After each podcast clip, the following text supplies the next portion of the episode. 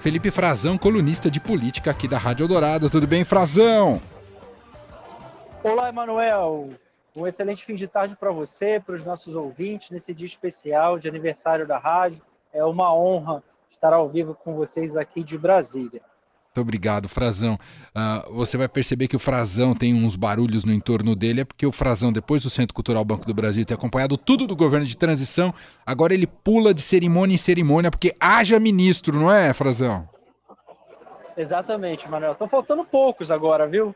Faltam poucos. Ainda, pelo, pelo que eu estava recapitulando agora, não houve ainda a posse da Simone Tebet, ministra do Planejamento, a ministra dos Povos Indígenas também, a Sônia Guajajara, e a Aniele Franco, ministra da Igualdade Racial. A Simone será amanhã, as outras duas ainda pendentes de confirmação. E eu estou daqui a pouquinho está começando mais uma posse não de ministro, mas uma posse relevantíssima, importante. Eu estou no Itamaraty. Vai tomar posse no cargo a secretária-geral das Relações Exteriores, que pela primeira vez na história será uma mulher, a embaixadora Maria Laura da Rocha. Então, repleta de significados aqui. Legal. Bom, se precisar interromper, você me avisa, mas o que eu queria te perguntar, Frazão, é sobre neste início de governo, com muita energia e empolgação, Vários ministros têm dado todo tipo de declaração e obrigado ao governo já, uh, enfim, desmentir certas declarações. Já tem recuos em três dias de governo. Tá uma espécie de barata voa e o Lula vai precisar fazer um freio de arrumação, Frazão? É, o Lula vai fazer uma reunião, confirmou a reunião ministerial, que ele já havia previsto, inclusive, para a primeira semana de governo, mas não tinha data ainda, né? Inclusive, ela podia como a semana foi muito cheia, estamos quarta-feira, 37 posses de ministro, ainda ministros a tomar posse, como a gente comentava.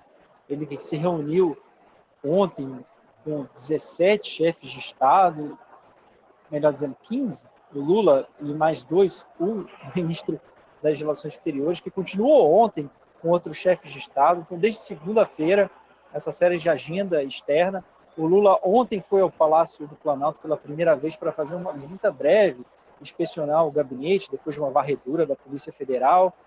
Fez uma reunião muito breve, muito rápida, esteve praticamente por alguns minutos com o ministro da Casa Civil, Rui Costa. Hoje sim começou a despachar, já tem inclusive a primeira foto dele, a primeira reunião com o ministro da Secretaria eh, das Relações Institucionais, antiga Secretaria de Governo, Alexandre Padilha.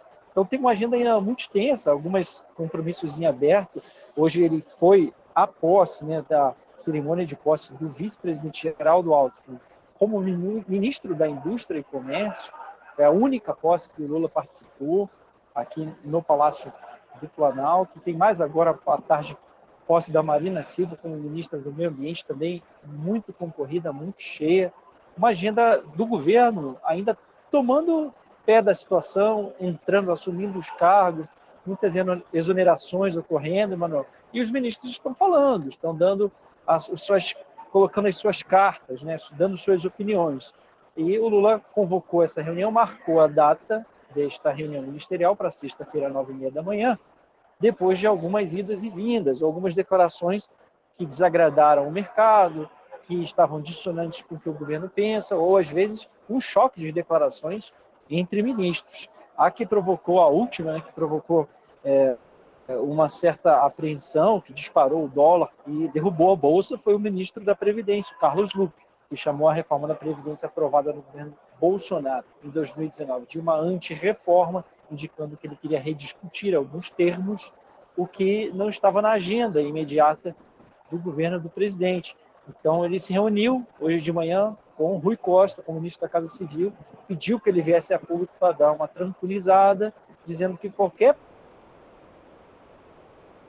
Acho que a gente perdeu a conexão com o Frazão. É, perdemos momentaneamente a conexão com Felipe Frazão, nos atende diretamente de Brasília. Caiu Frazão, você está de volta. Alô, alô, Manuel? Opa, tá de volta ao vivo aqui, Frazão. Você falava sobre o, o Rui Costa já tentando colocar panos quentes.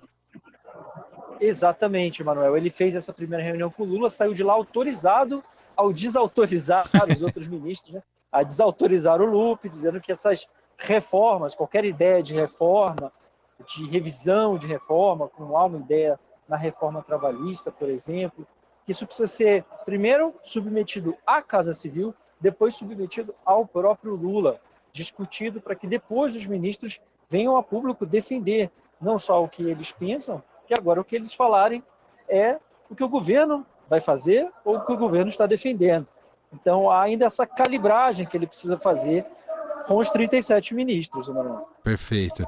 Bom, vou liberar o Frazão, que ele está lá no Itamaraty, vai acompanhar então a posse da secretária e ele volta, ele está sempre na programação do Eldorado às terças e quintas, então amanhã ele está de volta às 7h35 ao vivo no Jornal Eldorado.